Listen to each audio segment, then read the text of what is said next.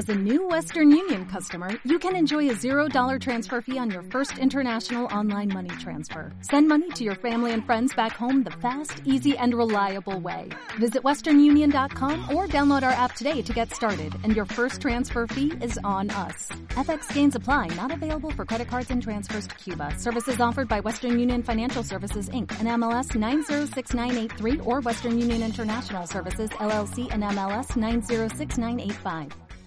Nutrición Imperfecta, episodio 36.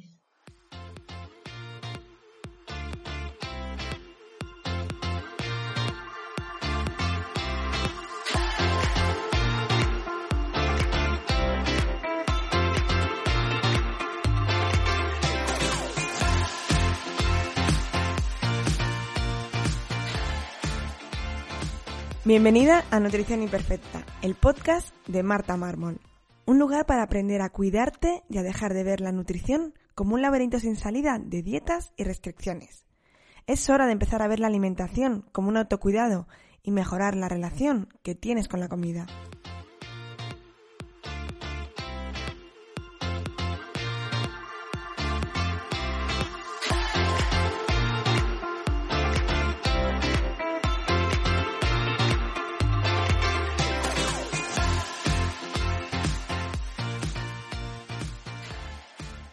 Pero antes de empezar con este podcast, si estás harta de ir de dieta en dieta, pasándolo mal, que ya nada te funcione, te enseño cómo salir de este laberinto de las dietas en mi curso gratuito, Las 5 claves para perder peso lentamente, que lo encontrarás en martamarmol.com, donde te daré las herramientas necesarias para empezar este nuevo camino.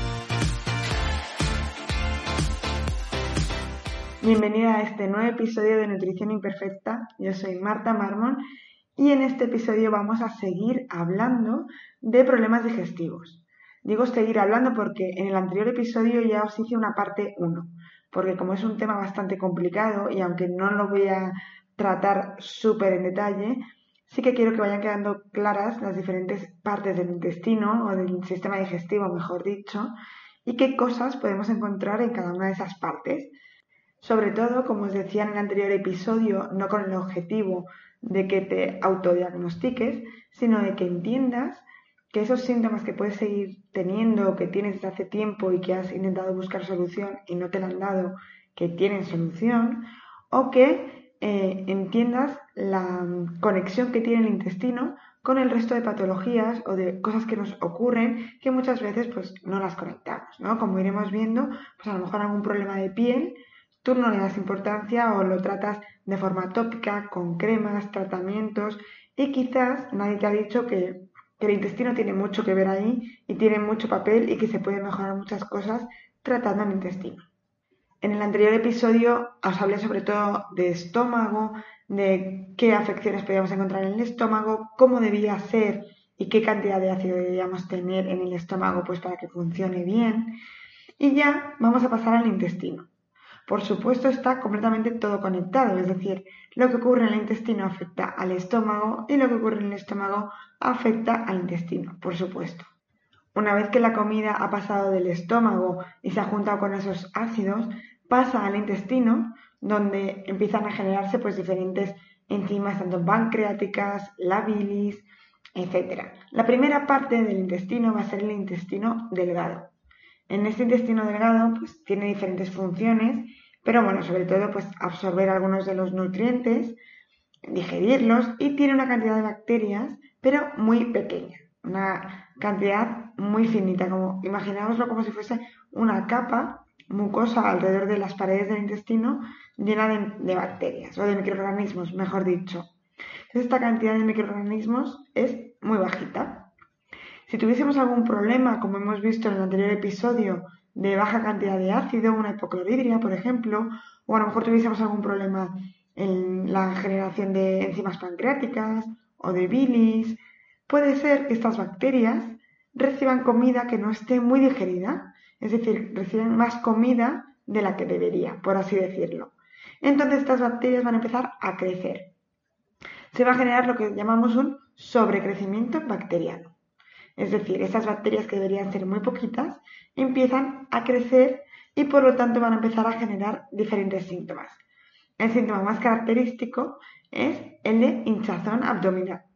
Es una hinchazón de tripa que aparece justo debajo del pecho, hacer esa sensación de tripa de embarazada. Además es una tripa que va creciendo, se va hinchando a lo largo del día. Esta sintomatología le ocurre a muchísima gente y quizás, pues como puedes vivir con ello, es algo que es incómodo, pero que bueno, muchas veces no te impide la vida, pues es algo con lo que la gente aprende a convivir y pues no le damos más importancia o quizás has ido a pedir eh, alguna ayuda, te han dicho que no, que son gases, te mandan algún producto para los gases y ya está. Estos sobrecrecimientos bacterianos vienen muy unidos a aquellas personas que tienen intolerancias a algunos azúcares. La lactosa es el más común, pero es verdad que la lactosa puede ser por parte genética, pero sobre todo la fructosa y el sorbitol son azúcares que se digieren a través de unas enzimas que son, se llaman de borde de cepillo, que están en el intestino delgado, y muchas veces al tener sobrecrecimiento bacteriano, pues lo que ocurre es que no digerimos bien esos azúcares y por lo tanto creemos que tenemos intolerancia a el sorbitol, intolerancia a la fructosa en muchísimas ocasiones son secundarias a este sobrecrecimiento bacteriano. Cuando se mejora, pues mejorará esta sintomatología y volveremos a poder comer esos alimentos ricos en fructosa o en sorbitol. Si pasamos al intestino grueso, ahí es donde encontramos muchísimos microorganismos. Deberíamos tener muchos microorganismos diferentes y en gran cantidad. Como dijimos en el anterior el episodio pues no son solo bacterias, que muchas veces yo soy la primera que digo solo bacterias, pero son bacterias, virus, hongos, arqueas, y cuanta más variedad, mejor. Muchas veces esta variedad de bacterias o de microorganismos se ve influenciada, pues, por ejemplo, por la toma de antibióticos, que desde aquí quiero decir que no es que sean malos los antibióticos, lo que es malo es un mal uso de antibióticos, un exceso de uso de antibióticos. Y cuando tengáis que tomar antibióticos por cualquier infección, es importante que tomemos probióticos después de ese tratamiento. Los probióticos son esos microorganismos que van a repoblar pues esa microbiota intestinal que hemos ido dañando por el consumo de antibióticos o puede ser también por, por un estrés excesivo, una mala alimentación, una permeabilidad intestinal que ahora vamos a hablar de ella, problemas en la mucosa, etcétera. Pero bueno, es importantísimo que mantengamos esta microbiota bien. ¿Cuál es uno de los grandes errores? Intentar solucionar nuestros problemas intestinales tomando probióticos directamente. Porque sí que es verdad que es muy bueno, os lo acabo de recomendar, pero si lo hacemos antes de tiempo, entraremos en uno de los grandes errores. Imagínate que tienes un sobrecrecimiento bacteriano en el intestino delgado, que tienes más bacterias de las que deberías y tú tomas y te suplementas con un probiótico. En este caso, la sintomatología va a ser mayor y no te va a hacer ningún beneficio. Es decir, es necesario que, estos probióticos sean tomados en el momento adecuado, incluso los probióticos adecuados, porque existen muchísimas cepas de microorganismos diferentes que cada una se manda en determinados casos. Por eso es importantísimo individualizar y que os siga una persona con ese conocimiento y que sepa mandaros qué tipo de cepa, en qué momento y para qué.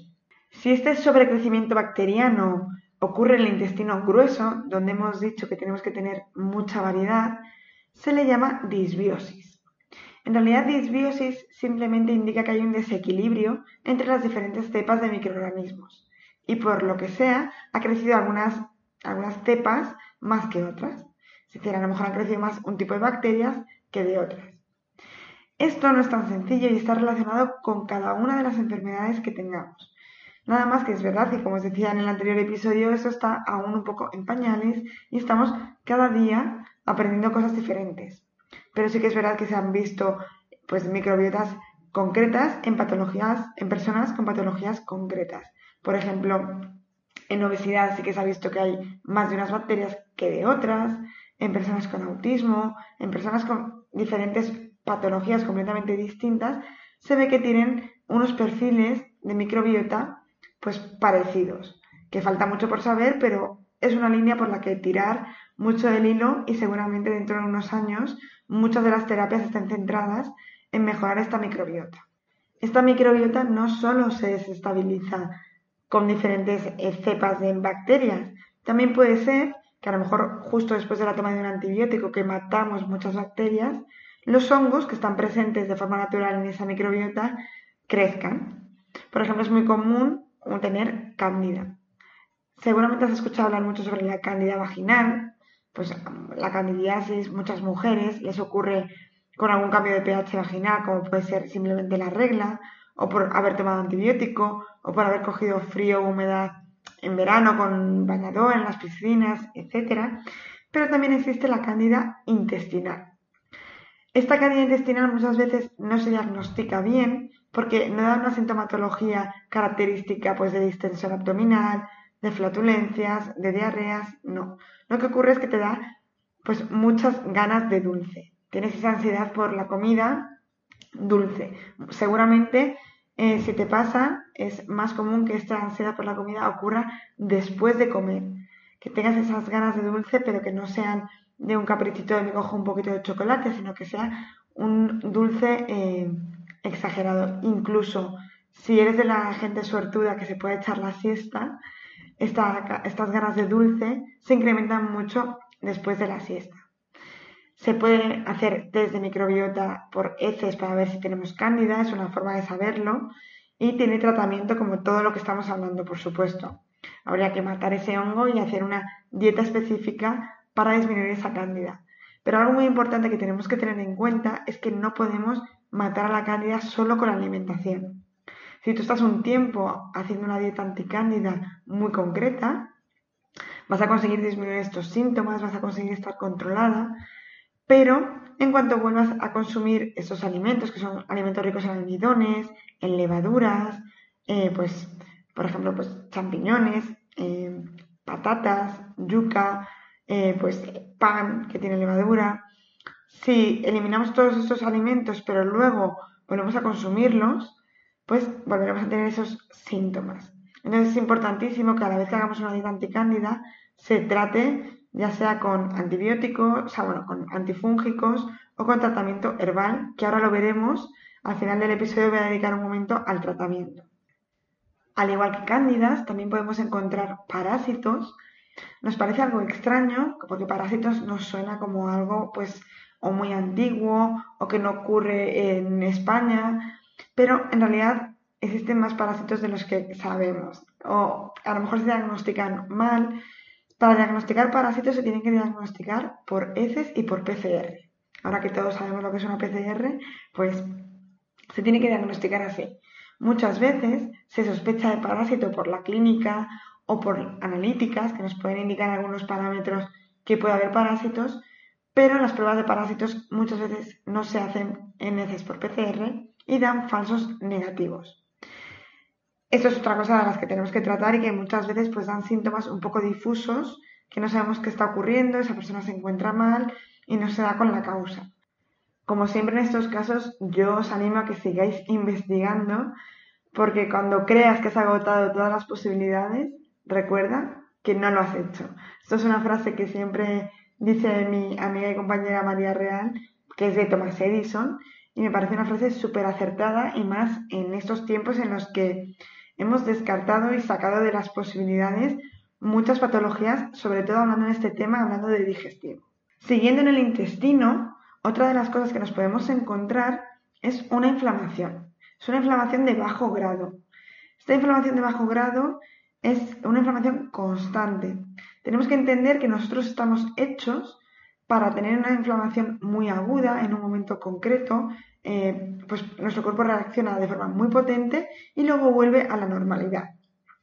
Cuando esto no funciona bien del todo y esta inflamación se queda de una manera constante, se le denomina inflamación de bajo grado.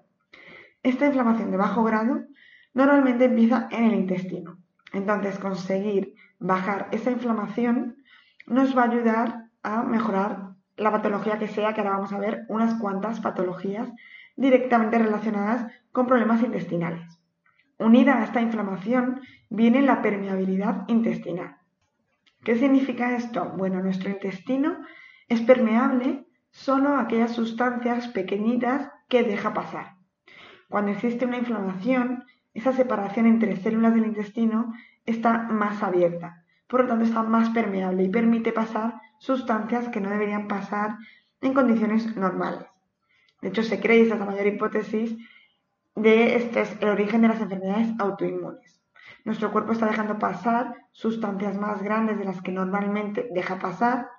Nuestro sistema inmune lo reconoce como extraño y muchas veces empieza a atacar parte propia, eso es la autoinmunidad. Nuestro sistema inmune es como que se vuelve un poco loco y empieza a atacar partes de nuestro cuerpo. Pues si, por ejemplo, ataca eh, nuestra, nuestra glándula tiroides, pues tendremos una enfermedad de Hashimoto, por ejemplo, una enfermedad autoinmune eh, del tiroides.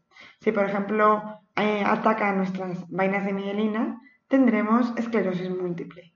Y así con muchísimas enfermedades autoinmunes. Por lo tanto, aquí ya la primera conexión, enfermedades autoinmunes y permeabilidad intestinal, inflamación intestinal en general, intestino.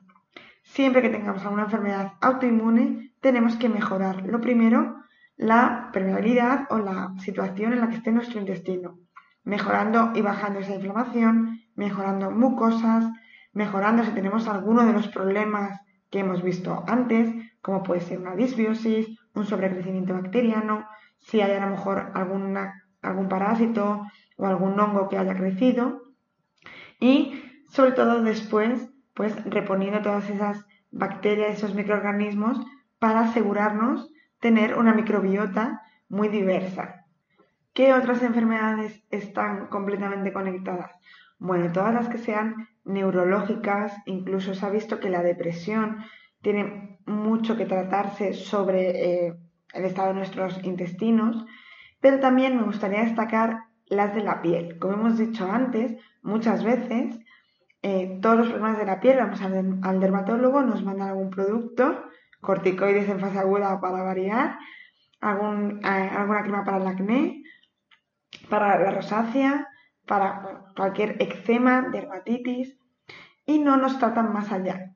¿Qué ocurre? Estamos como siempre tratando pues la punta del iceberg, la parte de fuera, lo que vemos más visible o lo que aparentemente es. Pues si yo tengo acné, tengo un problema en la cara pero no es así siempre, ¿no? O no solo es eso, más bien, porque yo me parece muy bien que se utilicen tratamientos eh, faciales, que se tenga una limpieza facial adecuada, si se tiene la piel grasa, eh, etc. Pero si queremos solucionar el problema de origen, tenemos que irnos a la mucosa principal, que es ese intestino. Ese intestino seguramente tenga inflamación. Y además es que es muy frecuente que a estos pacientes que tengan estos problemas en la piel cuando les preguntas por intestino, tienen síntomas, ya sean de gases, de diarreas, estreñimientos, tienen síntomas de que hay algo que, bueno, que, no es grave, pero que hay algo que saben que no está funcionando bien. Entonces, uno de esos tratamientos sería siempre mejorar esa mucosa y mejorar eh, el estado del intestino para después poder ir arreglando poquito a poco. Podría pasarme horas hablando de enfermedades, patologías, Mm, síntomas que tienen que ver con el intestino, pero creo que he sido suficientemente pesada como para explicarte que intente relacionar todo, porque casi todo está unido. Y quiero dedicarle, como te he dicho antes, un último espacio a una gran duda que siempre surge, que es cómo tratar ese sobrecrecimiento bacteriano o esos problemas de disbiosis si con antibiótico alopático, es decir, el antibiótico tradicional, por así decirlo, o con productos herbales, con aceites esenciales de hierbas. Ambos dos son antibióticos, es decir, con ambos dos vamos a poder conseguir lo mismo. Van a depender también un poco de cada caso o de lo que decía el paciente, que por supuesto esto es casi lo más importante, pero es verdad que los antibióticos alopáticos muchas veces son más potentes y al ser más potentes no se diferencian muy bien entre qué mata, si es bueno o malo. Es como que mata todo. Entonces, ahí es muy importante tener una pauta de restablecer esos microorganismos después con un probiótico adecuado y durante el tiempo adecuado, que también muchas veces se toman 10 días y ya está, y muchas veces pues se queda corto.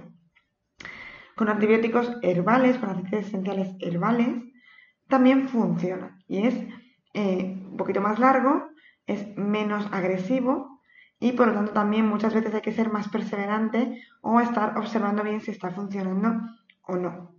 Aún así, hay que restablecer siempre microorganismos después, pero es verdad que diferencian mejor entre aquello que es patógeno y no. Pero ambos dos se pueden utilizar, por supuesto los antibióticos alopáticos los debe mandar un médico y el tipo, la posología, la duración va a ser siempre dependiendo de cada paciente con una prueba hecha previa de sobrecrecimiento bacteriano, sabiendo qué tipo de sobrecrecimiento hay. Seguramente me haya dejado muchísimas cosas, pero para eso puedo hacer muchos otros podcasts, así que todo lo que te gustaría que hablase o si crees que me he dejado algo, puedes ponérmelo en comentarios o escribirme y yo estaré encantada de hacer otro podcast si sé sobre el tema o invitar a un experto que nos hable sobre algo en concreto. Y recuerda que la salud empieza en el intestino. Nos escuchamos en el siguiente episodio aquí, en Nutrición Imperfecta.